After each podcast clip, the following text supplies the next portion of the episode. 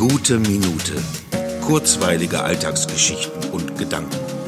Mein Name ist Matthias Hecht und jetzt geht's auch schon los. Seit Tagen steht auf der gegenüberliegenden Straßenseite ein Staubsauger auf dem Bürgersteig.